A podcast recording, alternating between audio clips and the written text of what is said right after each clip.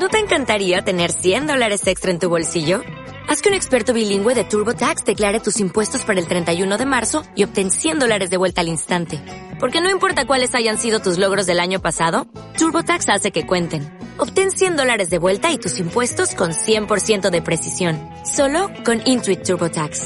Debes declarar para el 31 de marzo. Crédito solo aplicable al costo de la presentación federal con TurboTax Full Service. Oferta sujeta a cambios o cancelación en cualquier momento. Presenta este programa Aruna, la Asociación de Radios Universitarias Nacionales Argentinas. El animal que hay en nosotros quiere ser engañado. Sin los errores que residen en la moral, el hombre habría seguido siendo animal. Pero de este modo se considera algo superior y se impone las leyes más estrictas. De ahí, de ahí, que le horroricen los niveles más cercanos a la animalidad. Humano, soy demasiado humano. Si fuera un animal, sería más honrado. Humano, soy demasiado humano. Como me arrepiento de haber bajado del árbol. No hay suficiente religión en el mundo para aniquilar a las religiones. No hay bastante amor y bondad como para poder ser generosos hasta con seres imaginarios. Lo perfecto no ha de poder hacerse. Puede que la humanidad no sea más que una fase de la evolución de una determinada especie de duración limitada. Que el hombre salido del mono vuelva al mono y que a nadie le interese lo más mínimo el singular desenlace de esta comedia. El error convirtió a los animales en hombres. ¿Podrá la verdad volver a convertirlos en animales? No sé qué pasa, no sé qué tengo. Al enemigo lo llevo dentro. No sé qué pasa, no sé qué tengo. El amor, la primavera, una bella melodía, la luna, el mar. Todo nos habla plenamente sola vez al corazón. Si es que todas esas cosas llegan alguna vez a expresarse por entero. Humano, soy demasiado humano. Si fuera un animal, sería más honrado. Humano, soy demasiado humano. Como me arrepiento de haber bajado del árbol. Humano, soy demasiado humano. Si fuera un animal, sería más honrado. Humano, soy demasiado humano. Como me arrepiento de haber bajado del árbol. Humano, humano, demasiado humano. Humano, humano, demasiado humano. Allí donde ustedes ven cosas ideales, Humano, soy demasiado humano. yo veo cosas humanas. Demasiado humanas. Nos vamos acercando al final, el final nos corroe. Eh, no estamos angustiados porque estamos acostumbrados a los finales. Venimos ya con muchos fines de ciclos, ciclos varios que después se renuevan o no. Pero se nos va yendo el programa, es como que vamos perdiendo piezas del cuerpo, dedos, este, tal vez una pierna, algunos órganos internos, nos vamos como así como este desestructurando, ¿no? Pero no por ser desestructurado, sino porque esa estructura va perdiendo sus piezas. En realidad no me salió el verbo, pero es como que nos vamos así, este, eh, resquebrajando. Siempre me sale la misma palabra. Uno se pone con el tiempo un poco también aburrido de sí mismo, ¿no? Más cuando escucha las mismas palabras dando vueltas y entonces busca nuevas y no aparecen. Esa sensación de búsqueda de lo que no aparece y uno intenta este que surja pero no sale. John D. Caputo, uno de los filósofos para mí más interesantes de los últimos tiempos, un norteamericano que viene eh, de ese punto en el que se encuentran, por un lado, la deconstrucción de derridiana, o sea, es un deconstructivista al estilo de Derrida, y por otro lado, la teología posreligiosa o el pensamiento posteológico. Eh, dice en, en algún momento, hablando de esta epifanía que siempre nos excede, a la que queremos acceder y sin embargo se nos escapa, que es como cuando uno dice, lo tengo en la punta de la lengua, ¿no? Y ese tenerlo en la punta de la lengua parecería que al mismo tiempo nos indica que algo tiene que venir después, porque lo tengo en la punta de la lengua significa ya viene, ¿no? Es como una víspera, es como una previa. Lo tengo en la punta de la lengua y lo estoy buscando y ahí viene, ahí viene, ahí viene. Y es esa sensación así como frenética de lo que está por venir, de la inminencia de ese esclarecimiento que está próximo. Pero nunca viene. Imagínense esa sensación de tenerlo en la punta de la lengua y sin embargo, aunque toda la inercia existencial esté puesta en que eso que se me empieza a visorar en algún momento cobre forma, queda sin embargo suspendido en estado de avisoramiento. Queda suspendido. Tal vez la verdad, si la hay, sea eso que está siempre en la punta de la lengua y que nunca termina de corporizarse, ¿no? Esta es la, la forma en que Caputo nos habla de lo religioso, este, porque cuando lo religioso toma forma, deja de ser lo religioso, pasa a ser un conocimiento más de los que nos mofamos los seres humanos de utilizar para comprender el mundo. Eso que queda siempre en estado latente en la punta de la lengua, tal vez tenga que ver con lo que nunca vamos a poder alcanzar de comprender y sin embargo en su ocultamiento nos brinda, nos seduce, nos provoca hacia una totalidad que nunca se manifiesta.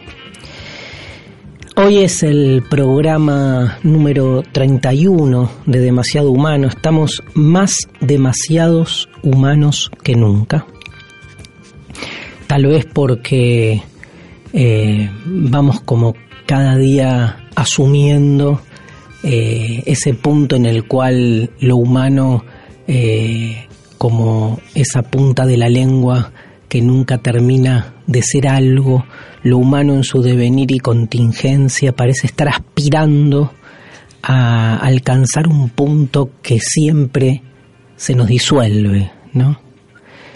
Esa idea tan anestésica, tan farmacológica, tan terapéutica, de que lo humano tiene un sentido, ¿no? Y de que esta forma, de que este contenido, de que esta materia, de que estas ideas, estas sensaciones, estas preguntas, en el fondo suponen una matriz que parece que es segura, que parece que es estable, que parece que es permanente y sobre todo que tenga sentido, ¿no? que tiene un sentido. Pero cuando lo humano asume su devenir y su contingencia, y es esto, es un programa, el 31, que acá haremos, haremos y que probablemente muchos de ustedes escucharán y alguien se lo bajará en algún momento, quedará grabado o no, desaparecerá, síntoma de ese tránsito, ¿no? De todo lo que hay. Me acuerdo esos poemas dadaístas, ¿se acuerdan de esos poemas dadaístas que este, escribían en el cabaret Voltaire y mientras uno terminaba de escribir tal vez el poema más maravilloso de la historia de la poesía, alguien encendía un fósforo y lo quemaba en el momento, ¿no? Porque tal vez el poema más maravilloso es el que duró este, lo que dura el universo. Nada, o todo, que es lo mismo. Y entonces hacemos un programa que en algún momento muchos escucharán, pero que al mismo tiempo este, pasará al olvido, como pasa todo, como pasa todo y sin embargo este, se nos vuelve en algún punto inaceptable, no solo insoportable, sino inaceptable.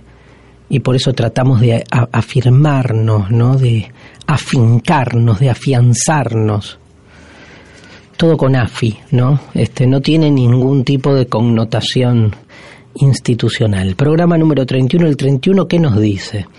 Según el reporte Estado de la Ciencia en el Mundo publicado por la revista Scientific American, Argentina ocupa el puesto número 31 entre las 40 naciones con mejor desarrollo científico tomando en cuenta la cantidad de publicaciones científicas en las más importantes revistas con revisión por pares. Por, por pares, o sea, por gente científica. ¿no? El documento además analiza el número de patentes presentadas, el porcentaje de PBI destinado a investigación y desarrollo y los títulos de grado y posgrado otorgados. Bueno, estamos en el puesto 30, estamos, ¿quiénes? ¿No? Los argentinos, claro, la, acá Mariana Collante, nuestra productora general y nuevamente a cargo de la operación técnica, este de, Demasiado Humano hoy nos ha prestado Radio Madre, este su estudio para estar grabando, pone cara de, bueno, este, em, digamos, pone cara de eh, quiénes somos nosotros, bueno, somos como de algún modo los, los que creemos, ¿no? Que somos, este, y que hacemos esta nación argentina este, qué difícil es pensar la Argentina pensándose a sí misma como unidad, como totalidad. Qué difícil se me hace, ¿no? Como decía Alejandro Lerner. Mirá qué cita que te mandé, Collante, qué difícil se me hace cargar todo este equipaje. Gran rima, qué difícil se me hace cargar todo este equipaje. Eh, perdón el, desvarío, pero este eh, acá sigo. Eh, 31 entre 40. Bueno, saquemos el... somos los argentinos. La Argentina, país en el que habitamos y del cual somos corresponsables, ocupa en un ranking que no le importa a nadie, salvo a nuestra productora que nos trajo esta información este, y a otra gente seguramente que se dedica a esto, el puesto 31 entre 40. O sea, para hablar en términos resultadistas es un muy mal puesto. Pero bueno, habría que ver, siempre hay uno peor, ¿no? Habría que ver quién es el 32, el 33. O sea, imagínense que a ustedes entre 40 personas dicen, a ver, vamos a elegir a las 40 personas más inteligentes del planeta y este toman este a 40 y salís 31 a ver, este, lo importante es que te eligieron entre los 40, porque hay dos mil millones más dando vuelta ahí que se supone que no están nominados. malísimo el argumento. El primero de febrero de 1931 fue fusilado Severino Di Giovanni. El líder anarquista murió dos días después de haber sido apresado en el patio de la penitenciaría de la calle Las Heras, hoy Parque Las Heras, ¿no? ante varios testigos entre los que se encontraba el escritor Roberto Alt, quien en su artículo narró los últimos momentos de la vida de Severino. ¿Se acuerdan el texto, no? Dice Roberto Alt, el suboficial quiere vendar al condenado, este grita, venda no. Mira tiesamente a los ejecutores, emana voluntad. Si sufre o no es un secreto, pero permanece así, tieso, orgulloso Di Giovanni permanece recto, apoyada la espalda en el respaldar, saca pecho. ¿Será para recibir las balas? Pelotón, firme, apunten. La voz del reo estalla metálica, vibrante. ¡Viva la anarquía! Fuego. Tremendo el relato de Roberto Alt y la asociación y la, la afinidad entre la anarquía y el fuego, ¿no? Este, 31 minutos es una serie de televisión infantil creada por una productora chilena. El nombre y logo del programa es una parodia a 60 minutos noticiero de la televisión nacional chilena de los años 80. ¿Y? ¿Y? Está, no sé qué hacer con esto. O sea, ahí tenemos muchos oyentes de Chile que nos han escrito, que bueno, reconocerán esto. En 1931 se estrenaron las películas Frankenstein, protagonizada por Boris Karloff, y Drácula, con Vega Lugosi. Son como un tándem, ¿no? Frankenstein y Drácula son como mamá y papá malos. Todos tenemos nuestro Frankenstein y Drácula, que habría que ver por qué los hermanamos, digamos, porque en realidad representan incluso dos momentos distintos de la literatura este, europea, pero están ahí puestos como dos grandes monstruos, ¿no? Este, eh, creo que no ha habido en el mundo de la literatura de terror algo parecido a lo que sí han hecho muy bien la industria este, infantil que entiende lo que es el consumo infantil de superhéroes, que ha juntado a todos los superhéroes de distintas épocas y los ha puesto todos juntos en una especie de superalianza, como por ejemplo los Vengadores, donde están todos ahí un poco juntos, uno que es un dios, Thor, este, pero lo peor es que aparece el increíble Hulk como parte de los Vengadores y bueno. Bueno, es discutible si Hulk era bueno o malo, ¿no? En, en, como personaje. El 31 de mayo de 1931 comenzó el primer campeonato profesional de fútbol en la República Argentina y el vencedor fue Boca Juniors. Facundo Cundo Becerra tiene 23 años y fue detenido hasta hoy, hasta hoy, día, digamos, de hoy, no importa, 31, fue detenido 31 veces por robo. Que eso no significa que haya robado 31 veces, porque pudo haber robado mucho más, pero detenido fue robado 31.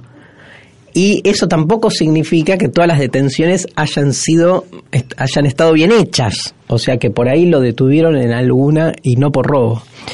Bueno, Facundo Becerra, este, sos parte del listado que remite al número 31, este, porque no solo robaste, eh, fuiste detenido 31 veces por robo, sino que tenés 23 años. O sea que habría que hacer un cálculo de cuántas veces por año desde que el joven tiene uso de razón. Se supone que eso marca un marca algo. Bueno, esto es demasiado humano, programa número 31. Vamos para adelante. Demasiado humano. Demasiado humano. El campo magnético de la filosofía. Amarás a Dios sobre todas las cosas, no dirás el nombre del en vano, santificarás las fiestas y honrarás a tu padre, a tu madre y hermanos. Yo, yo, yo, yo, yo, yo, amén. No matarás no robarás, no cometerás actos impuros, no darás falso testimonio, no consentirás pensamientos ni deseos impuros, no codiciarás los bienes ajenos. Yo, yo, yo, yo, yo, yo, yo, en demasiado humano, los diez mandamientos. Yo, yo, yo, yo, demasiado Hoy nos toca en los diez mandamientos uno de los mandamientos, digamos, más em, de los que más se ha hablado, no estrictamente como mandamiento, porque excede básicamente eh, la cuestión normativa de los mandamientos y se ha vuelto casi, digamos, uno de los valores más cuestionables, discutidos, al mismo tiempo aceptados y estructurantes de una de las instituciones fundamentales este, para el ser humano en esta faceta, en esta, este, eh, sí, en este modelo, ¿no? Que nos ha tocado. ¿Cómo me faltan las palabras hoy? Terrible, va a decir, en este tipo de presentación, ¿no? Que es el ser humano tal como lo conocemos, que es el, la pareja o, este, sí, los vínculos afectivos. Y entonces aparece eh, este mandamiento que este, es formulado en su lectura cristiana de manera muy simple. No cometerás adulterio. Ustedes saben por qué hago esta introducción, porque el, digamos, el conflicto con el adulterio es un conflicto que excede fuertemente su este, proveniencia religiosa. Obviamente hay mandamientos que remiten rápidamente a su origen religioso y otros que se instalan después. Tal vez ese es su gran éxito, ¿no? Este, en, eh, se instalan en las formas en que nos vinculamos con los otros contemporáneamente y uno olvida que tienen una presencia este, en, este, en, el texto bíblico. Este, creo que este, uno olvida porque se han vuelto valores que también determinan parte de nuestra condición.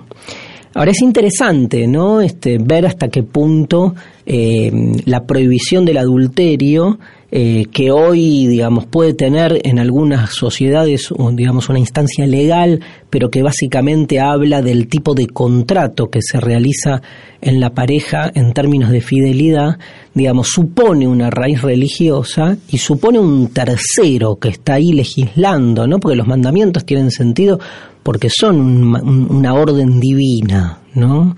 Digamos, siempre un pacto supone eh, un tercero, ¿no? Un tercero que lo cuida, que vela, porque hay intereses contrapuestos.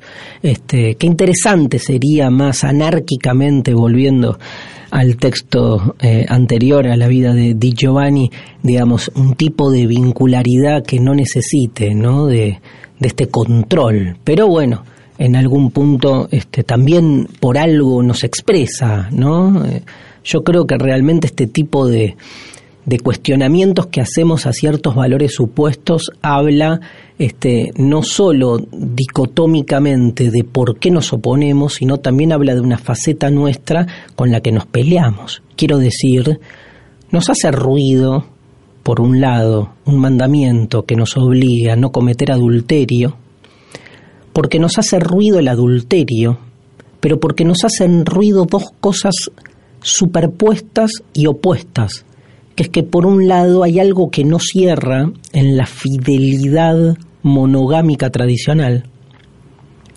y al mismo tiempo, digamos, hay algo que tampoco cierra en la idea de que no haya entre este, las personas algún tipo de normativa que nos cuide entre todos.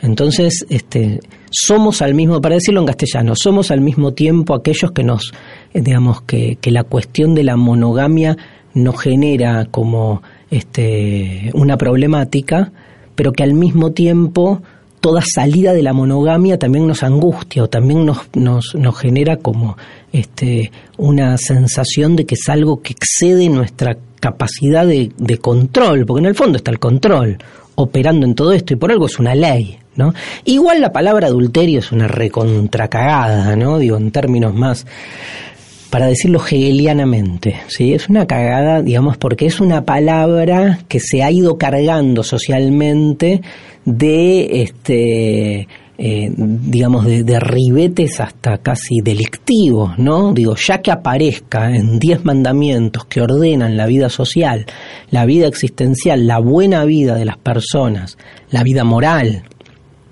donde entonces el adulterio, que en este caso sería básicamente eh, el salirse de la institución legal en la que uno está envuelto en términos de matrimonio, ¿sí?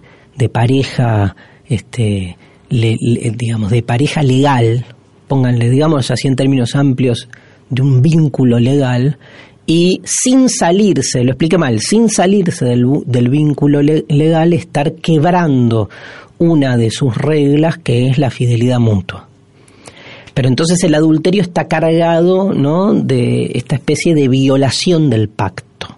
Hay una violación del pacto este, que en el adulterio está asociado además, eh, por un lado, a una cuestión así más lasciva, más hedonista, más este, eh, más este, de, de, un erotismo mal visto, ¿no? Como, como si en realidad más, más carnal, ¿no? Pues tiene eso el adulterio, tiene esta cosa de, de, referir a una zona de nuestro ser que según la ética en principio religiosa y después peor todavía el racionalismo moral europeo supone que esa zona hay que domesticarla, hay que controlarla, pero además en el adulterio está la otra situación que tiene que ver con la repercusión social, ¿no? Porque cuando uno comete adulterio se transforma en una especie de promiscuo moral y hace del otro, del adulterado, no sé cómo se dice, alguien que una víctima, ¿no? Lo coloca en ese lugar de la víctima. Bueno, escuchemos este que Mariana nos este nos preparó eh, un audio porque encontró un noticiero que nos habla del Día Internacional de la Infidelidad. No lo puedo creer. A ver, ¿de qué se trata?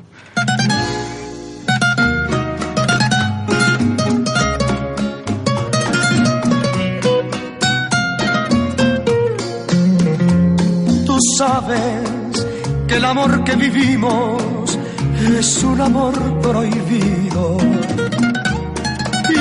y es castigado por la ley de los hombres y por la sociedad. Tú sabes, eso es adulterio y no tiene perdón. Porque estamos faltando a los diez mandamientos de nuestra ley de Dios. Este 14 de febrero todas las parejas saldrán a celebrar el Día de los Enamorados. Sin embargo, le cuento que hay algunos que se adelantarán Estos son los amantes, que en este jueves 13 celebrarán el Día Mundial de la Infidelidad. ¿Qué me dice? ¿El 13 de febrero es? No sabía, no sabía. Mal, pues. La gente, si está en pareja es por algo, pues no debería ser infiel. Ah, muy malo, po. no debería ser. Me parece bien, pues, o sea, ojalá los del 13 se pasen al 14 nomás. po. Es el día que yo nunca, nunca, nunca fui infiel, así que no conozco ese día. Pero para todos los infieles, toda la vida vuelve. Así que tengan mucho cuidado. Bueno, por una parte, yo creo, para las personas que lo son, digo yo, digo yo. El 13 de febrero, y justo uno antes del Día de los Enamorados, ah, no, no me gusta. Me parece que está chori, que debería ser después del 14, que va a no ser tan carepalo. Así es, porque aunque la idea no le agrada a todo el mundo, los patas negras tienen de todas formas su día para celebrar a su amor clandestino.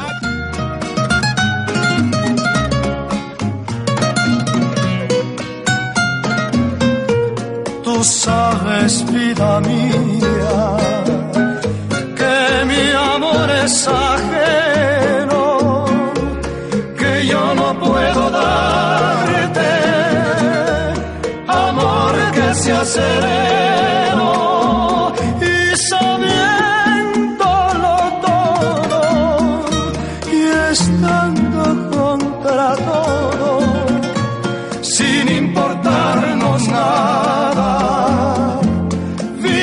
nuestro amor.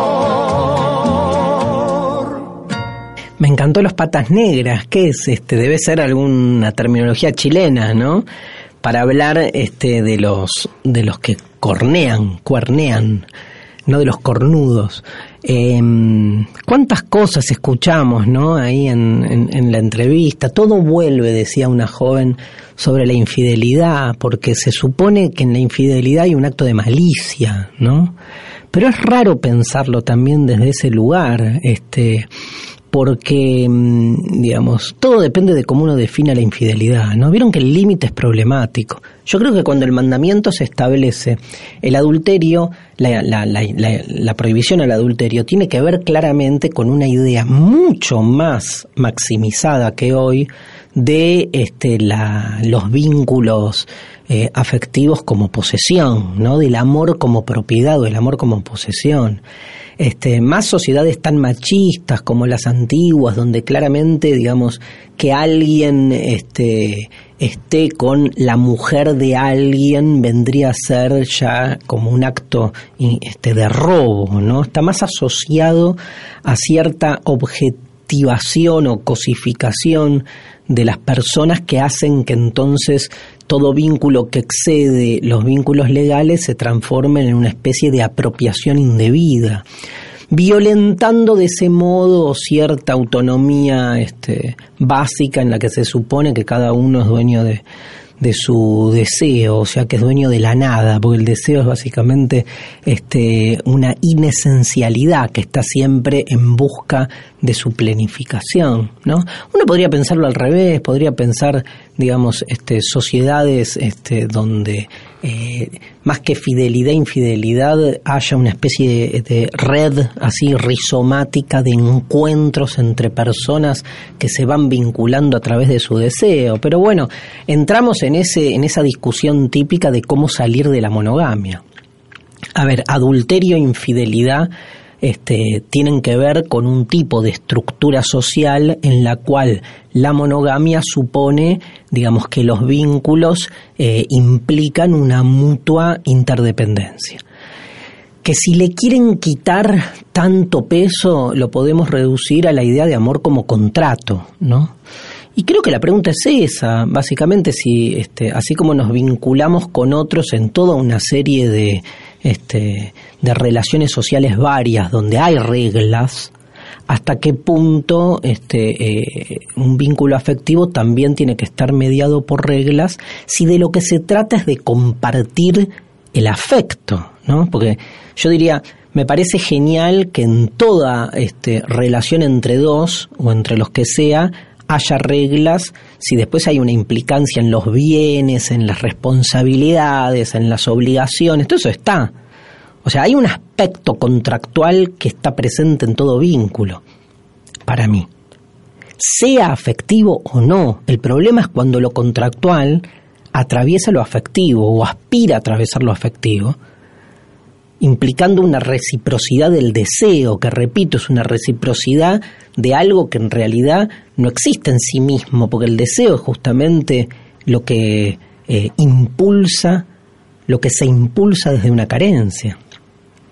Entonces yo te quiero, vos me tenés que querer. Y lo que se vuelve contrato es la circulación del afecto. Ahí la cagamos, básicamente.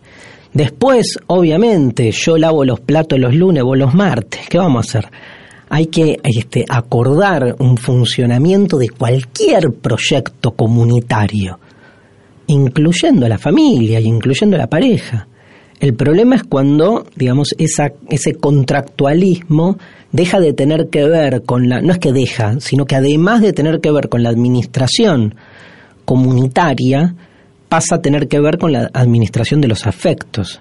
Ahí hay un desplazamiento indebido para mí, que hace que entonces se vuelvan valores fundamentales la fidelidad, este, eh, no porque esté bien o porque esté mal, yo creo que hay algo muy interesante en la fidelidad en la medida en que exceda lo contractual.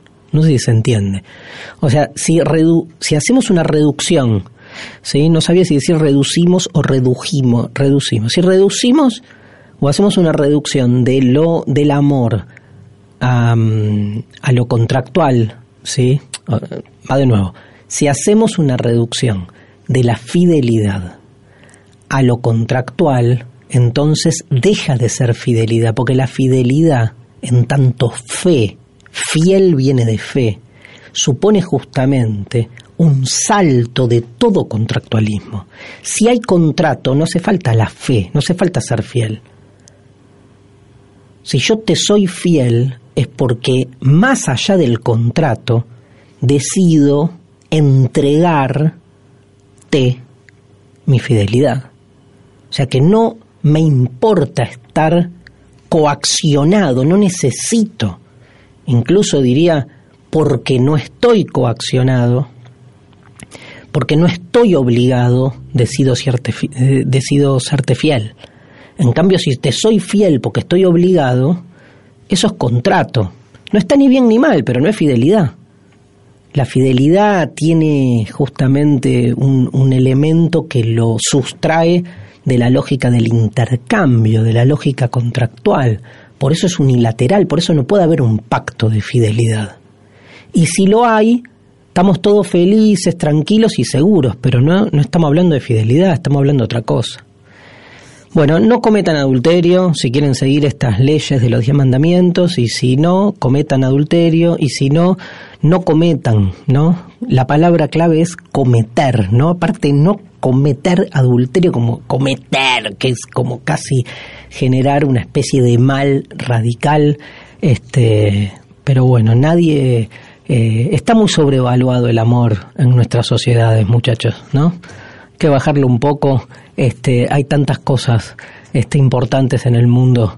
Este, bueno, el amor también es importante, no digo que no, pero digamos, está bueno abrirlo, está bueno poder pelearnos, no digo que este, eh, tomar decisiones por ahí tan virulentas, pero empezar a cuestionar como esas este, ideas que están tan instaladas, tan plasmadas en nuestra cotidianeidad, que a veces no nos permite ver todo lo que creceríamos muchas veces si nos corremos de ciertas lógicas este, que claramente ocultan ahí este, una necesidad de aseguramiento y, y que sin darse cuenta terminan este, instrumentalizando o cosificando los vínculos humanos, que no es otra cosa que cosificarse a sí mismo. Nos vamos a la pausa. ¿Usted cree que la mujer es el complemento del hombre? Buenas noches para todos. Yo creo que el hombre se complementa al hombre, mujer con mujer, hombre con hombre y también mujer a hombre del mismo modo en el sentido contrario. Y estamos para darnos cariño, para darnos amor y la mujer es el complemento del hombre en un sentido muy bello, porque le da amor, también le da el cariño, el mundo está evolucionando y cada vez le damos más amor a los hombres que en el caso colombiano alguna vez fueron machistas. Humano, demasiado humano. será sabia y sabrá sonreír cuando le griten niño costurera dirá que nada importa si estamos enteros niña carpintero niño costurera y niña carpintero niño costurera y niña carpintero.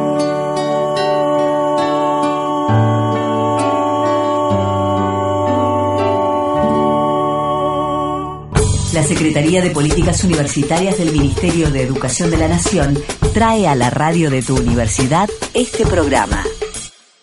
Este programa llega a la radio de tu universidad gracias al programa de fortalecimiento de producción y contenido para las radios universitarias de Aruna, la Asociación de Radios Universitarias Nacionales Argentinas.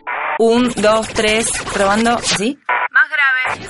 Un, dos, tres, probando. Yami, más grave. Para. Un, dos, tres, probando. Salen al aire de la radio las obras de Karl Marx, San Agustín, Michel Foucault, Friedrich Nietzsche, René Descartes, Immanuel Kant, Martín Heidegger. ¡Qué jugadores, nene! No importa la historia ni las estadísticas, este es un partido aparte. Los clásicos de la filosofía vuelven a hacer valer sus títulos en demasiado humano. Librerías Zaratustra.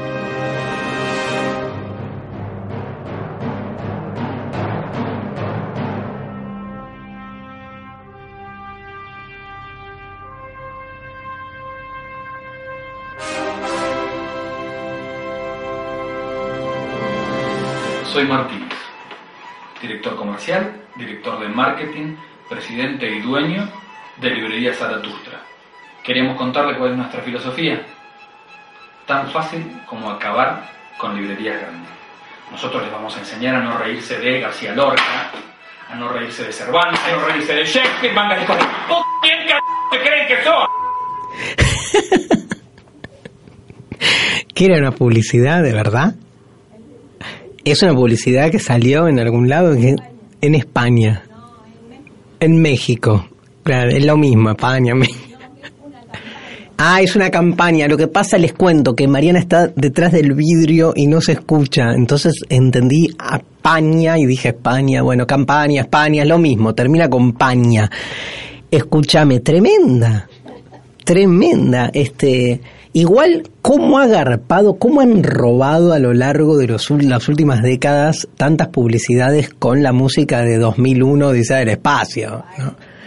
Increíble, la tenés por todos lados y te sigue como generando tum, tum, tum, turum. Lo mío, evidentemente no es el canto. Eh, Zaratustra. A ver, en los clásicos de hoy, así habló Zaratustra, el libro de Nietzsche. La primera pregunta que surge siempre es, ¿lo leo o no lo leo? Porque saben que esta este, sección llamada Los Clásicos tiene como el propósito de incentivar a la lectura de los clásicos. Ahora, si alguien me pregunta por dónde empiezo a leer Nietzsche, jamás les diría por Zaratustra. Pero este, les diría jamás a aquellos que quieren tener una acceso, un acceso, diríamos, eh, sistemático, racional a la filosofía nietzscheana. Ahora, aquel que quiera vérselas con el Nietzsche, sí, perdón que lo diga así, pero más auténtico, aquel que quiera tener una experiencia de nietzschenismo, sonó horrible nietzschenismo, ¿no? Pero una experiencia Nietzsche, leer Zaratustra así de una, está buenísimo. Primero porque no se va a entender nada que no significa que no se entienda, significa que no se va a entender nada en términos sistemáticos, clasificatorios, ordenatorios, porque es un libro escrito desde un género muy particular que es, por un lado, la parodia, por otro lado, la metáfora.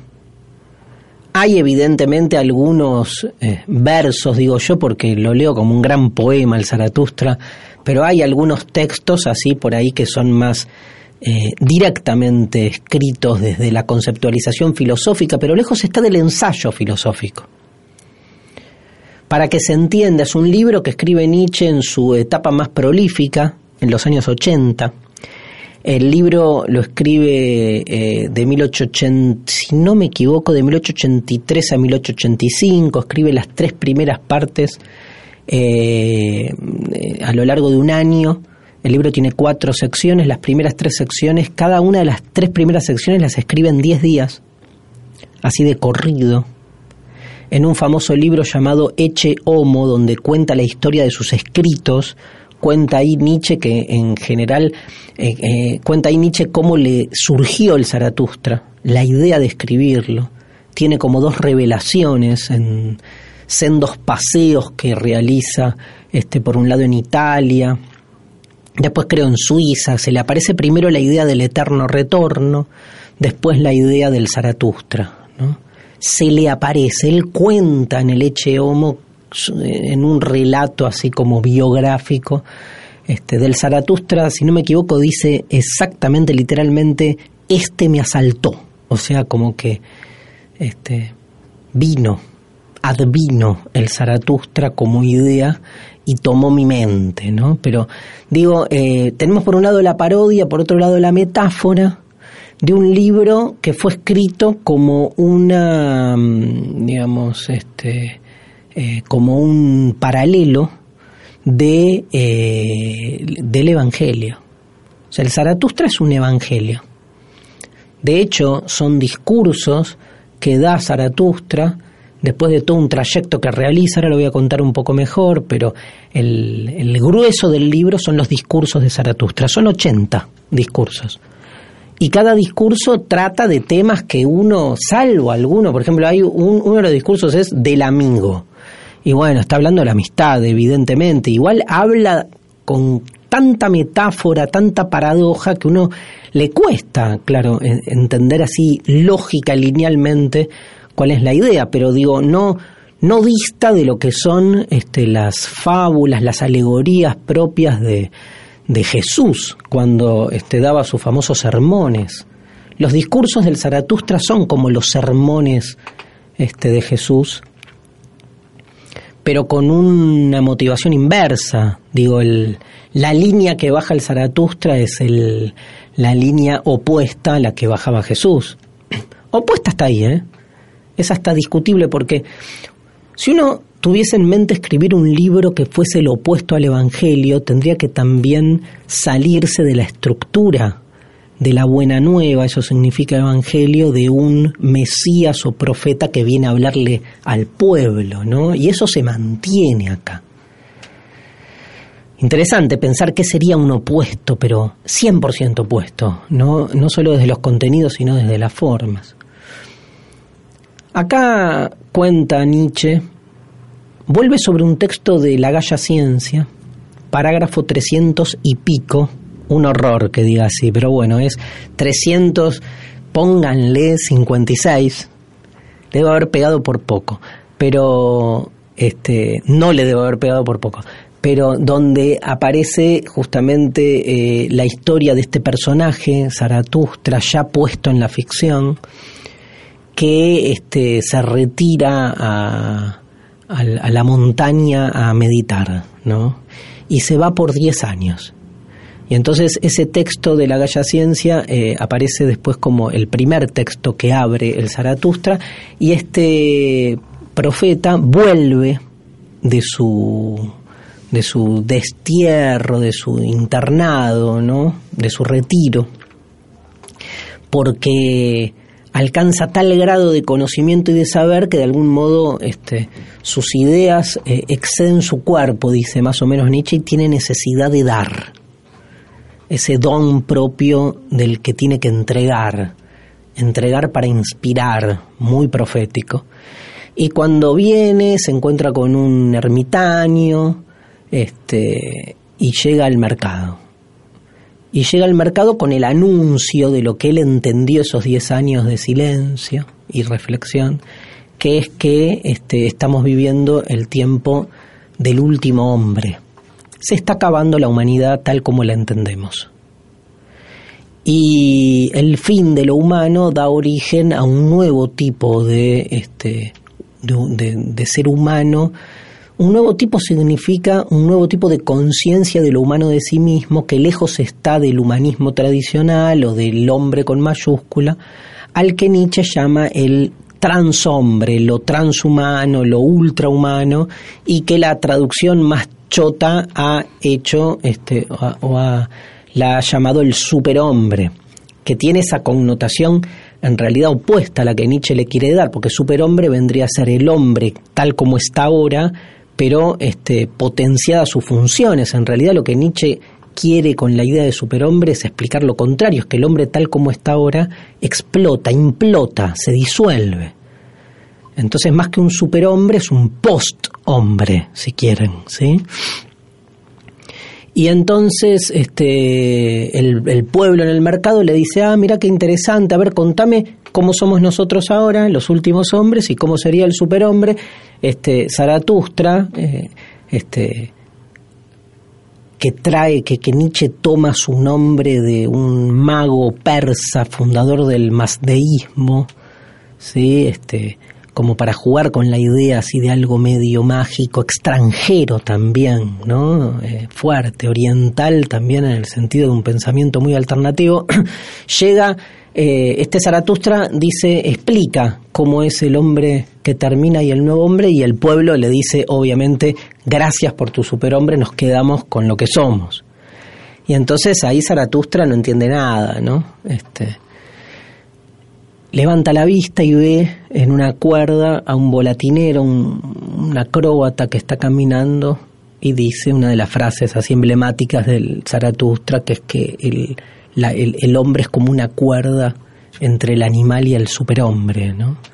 Este, y en ese momento el volatinero cae y muere, golpea contra el piso y entonces Zaratustra se lleva el cadáver del acróbata, sube a la montaña y cuando está, después de un tiempo, si no me equivoco, alcanza el mediodía, una figura fundamental en Nietzsche empieza a dar sus discursos, discursos muy conocidos, donde toca los temas claves de toda la filosofía nietzscheana, el eterno retorno, eh, la muerte de Dios.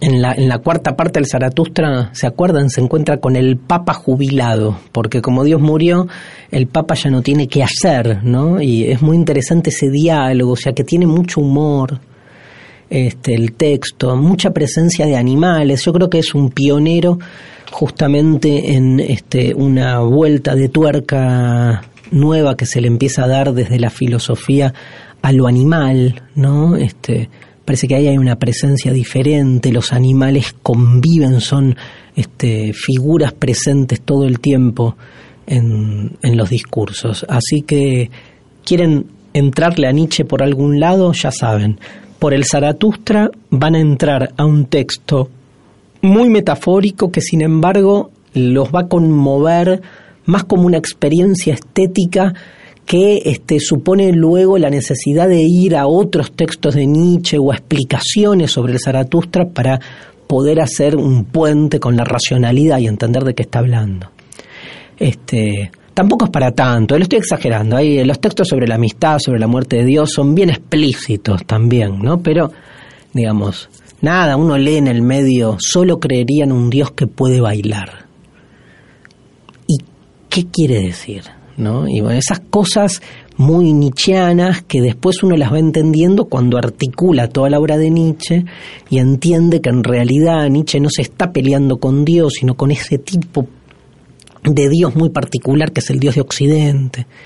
Este, pero recomiendo la lectura, es una lectura de verano para mí, sin más pretensión que la de este, leer un texto que a veces por ahí no termina de ser comprendido racionalmente, pero sin embargo nos moviliza. Bueno, Así habló Zaratustra, Nietzsche, esto es demasiado humano. Transgéneros. Bueno, aquí estamos en Transgéneros, última sección del día de hoy. Em, nos quedó afuera eh, la sección Los Atípicos, esa sección que nuestra productora Mariana Collante confunde con Los Oscuros. Yo creo que mientras la siga confundiendo va a quedar afuera siempre.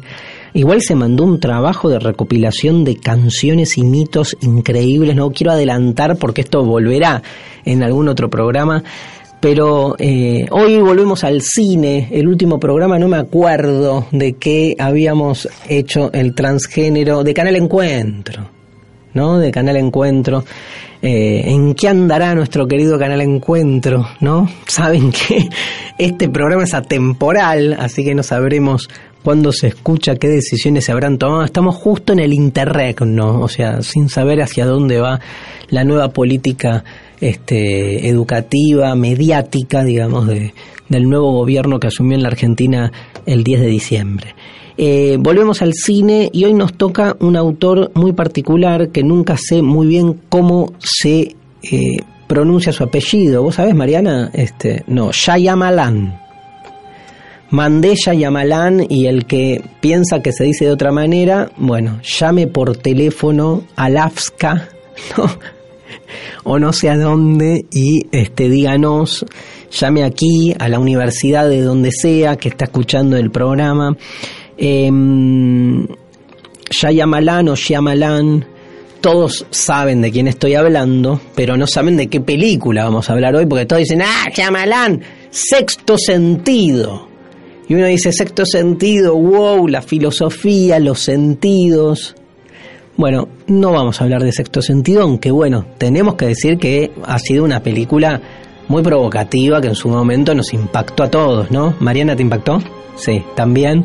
A todos nos impactó este, la historia de ese niño que es abordado por un psicólogo, este, porque el niño comenta que ve muertos y entonces el psicólogo, que es nuestro gran amigo Bruce Willis, este, un gran actor, este, eh, un gran actor que con el paso de las películas va componiendo. Me encanta la historia de esos actores que al principio todo el mundo dice eh, actor de películas de guerra o películas de acción y después empieza a pelar unos personajes impresionantes.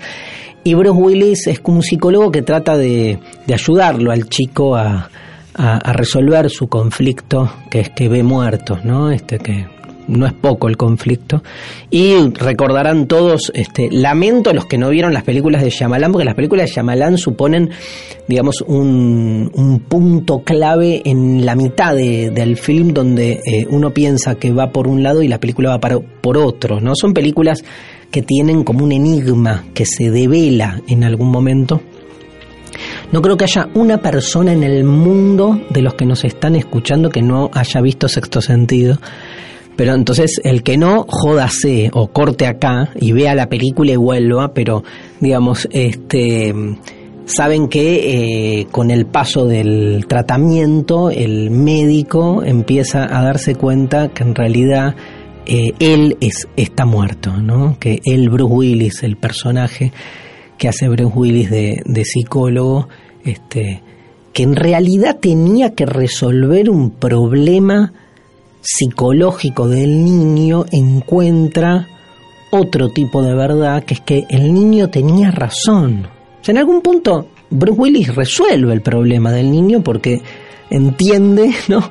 Devela, de nuevo, revela que el niño ve muertos de verdad. El problema es que el muerto es él, ¿no? Y que fue la manera que este, terminó de, de resolver el, eh, el enigma, ¿no?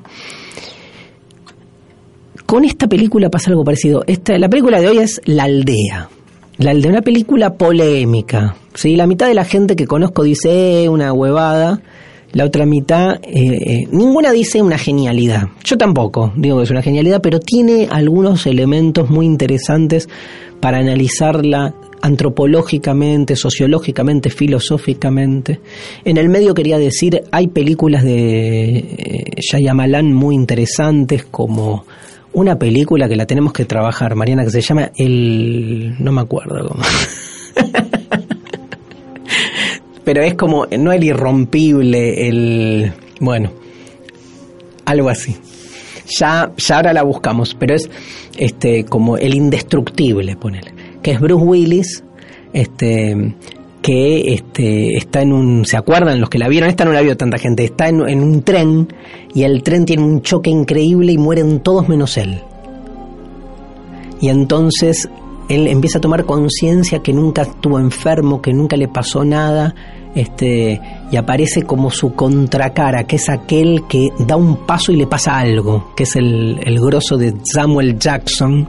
Entonces aparece como una pelea en vez de entre Dios y el diablo, entre el tipo que sufre todos los accidentes del mundo y al que nunca le pasa nada que es como una especie de superhéroe. Bueno, este está Señales, ¿no? Esa película donde ahí el actor principal es Mel Gibson. Soy un enfermo de Shyamalan, como verán. Este, La Dama del Agua, ¿se acuerdan de esa película? ¿Cómo grité la primera vez que aparece? Es una niña que vive abajo del agua de una pileta, como una especie de espectro tremendo. Bueno, hablemos de la aldea, por favor, que se nos va el programa.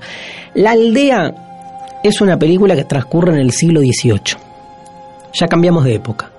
Y en ese siglo XVIII hay una comunidad que vive en un bosque, en el interior de un bosque, y que están incapacitados de atravesar el bosque para vincularse con otras comunidades porque hace un tiempo, que no se entiende bien desde cuándo, hay unos guardianes o monstruos que están alrededor de ese bosque y que cada vez que uno quiere salir los matan.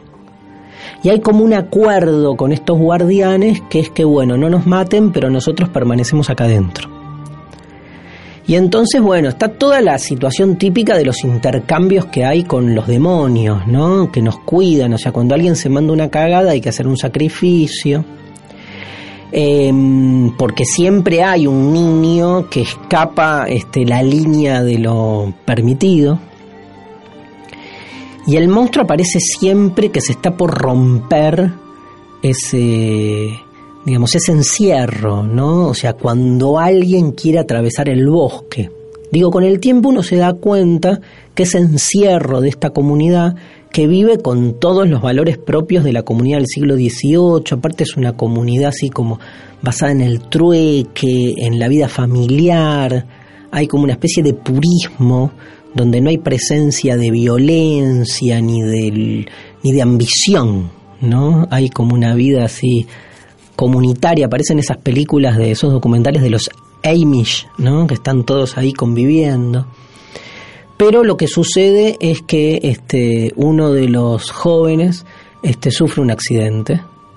En realidad hay, un, hay, actorazos acá, ¿no? Eh, Adrien Brody, que hace como una especie de chico con una discapacidad, que justamente esa discapacidad empieza a generar una ruptura porque este es el que todo el tiempo quiere salir y en algún momento tiene por un tema de celosía con este Joaquín Phoenix, que es este joven que se accidenta, medio como que le, clava un puñal, este, porque ambos están como flirteando a una niña ciega que vive ahí.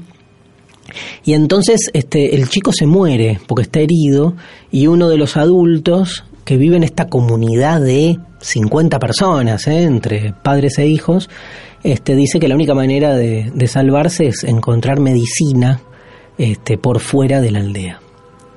Pero para eso hay que pactar con los monstruos, los monstruos no quieren pactar, el chabón tiene que morirse.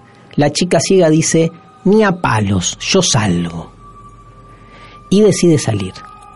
Pero para salir, claro, digamos, evidentemente, este, o moría, digamos, en su intento, porque los monstruos se le iban a morfar, o qué increíble, ¿no? O, qué obvio, dirían muchos, que es la chica ciega la que ve, ¿no? Este, de qué se trata el tema. La película nos va revelando acá sí de qué se trata la trama. Es, este, voy a obviar una parte, pero para contárselos así. La chica empieza, escapa finalmente del bosque, logra que no la atrapen y en un momento mientras camina por el bosque así corriendo, este, próxima a llegar finalmente a la aldea, digamos, este, vecina, choca entre los árboles con una muralla, no entiende bien qué, es y cuando sube por la muralla, del otro lado siglo XVIII trataba la película, ¿no? Del otro lado uno empieza a ver autos, una autopista, o sea, ve un mundo, Truman Show, ¿no? Un, buen ejemplo, digamos, un, una buena asociación. Del otro lado hay una ciudad, hay un mundo, que es el mundo del siglo XX, en ese momento, siglo XXI. ¿De, ¿De, qué estoy hablando? De que en definitiva, digamos, ese, esa comunidad que vivía encerrada, vivía en realidad en el interior de mm, un bosque que estaba amurallado, pero no era el siglo XVIII, sino era nuestro tiempo, y ahí nos enteramos que hay una decisión por parte de los adultos de encerrarse voluntariamente, y ellos son los que crean a los monstruos que son en realidad falsos personajes, no son más que ellos mismos disfrazados, con el objetivo de mantener y formar a toda esa comunidad a través de ese miedo a lo extraño que impone el límite, ¿sí? formarlos en una comunidad sana, pura, que no esté contaminada por lo que ellos llaman la violencia del mundo exterior. Gente rica, evidentemente, que pudo este, comprar, en realidad, bueno, no importa, es una herencia, pero este, deciden cómo vivir al interior de ese terreno, logran que nadie de afuera lo joda, como que dejan pago todos los impuestos por 20 años, y al interior, este, eh, fíjense qué loco, este, las nuevas generaciones no resisten esa sociedad así tan límpida, ¿no? Tan, tan sana, tan, digamos, este, eh, tan incontaminada. No resisten por muchos motivos. Hay, hay motivos que los exceden, que tienen que ver con accidentes, pero va más allá de eso. Y además no solo no resiste, sino que hay una necesidad de romper con el límite para ir por otra cosa, ¿no? Ahora, digamos, cerrando ya, es por un lado este, interesante visualizar cómo las comunidades buscan amalgamarse entre sí, buscan, digamos, este, em, sostenerse siempre desde un peligro exterior. El peligro exterior unifica, ¿no? El peligro exterior unifica la comunidad.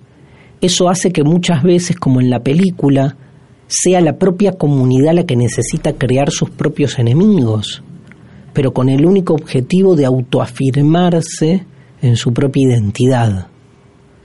Entonces, este, la película es casi un símbolo del comportamiento de muchas comunidades este, sociales o humanas que siempre, digamos, hacen alarde de su propia identidad en función de su diferencia con un otro enemigo hasta que nos vamos dando cuenta que en realidad ese otro enemigo también nos constituye, porque no deja de ser de algún modo una creación nuestra. Gente, demasiado humano, demasiado tiempo.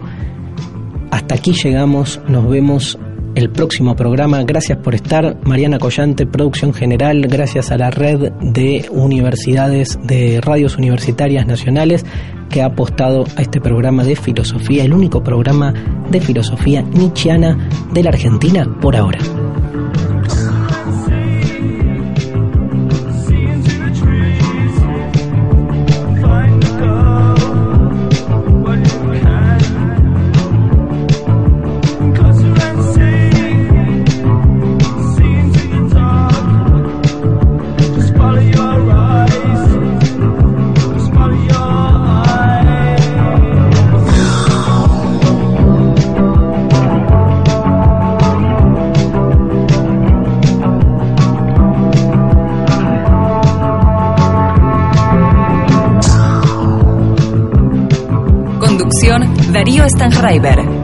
Producción, Mariana Collante.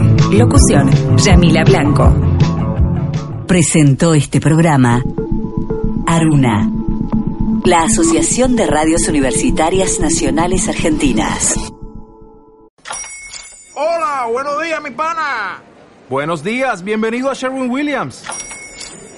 ¡Ey! ¿Qué onda, compadre?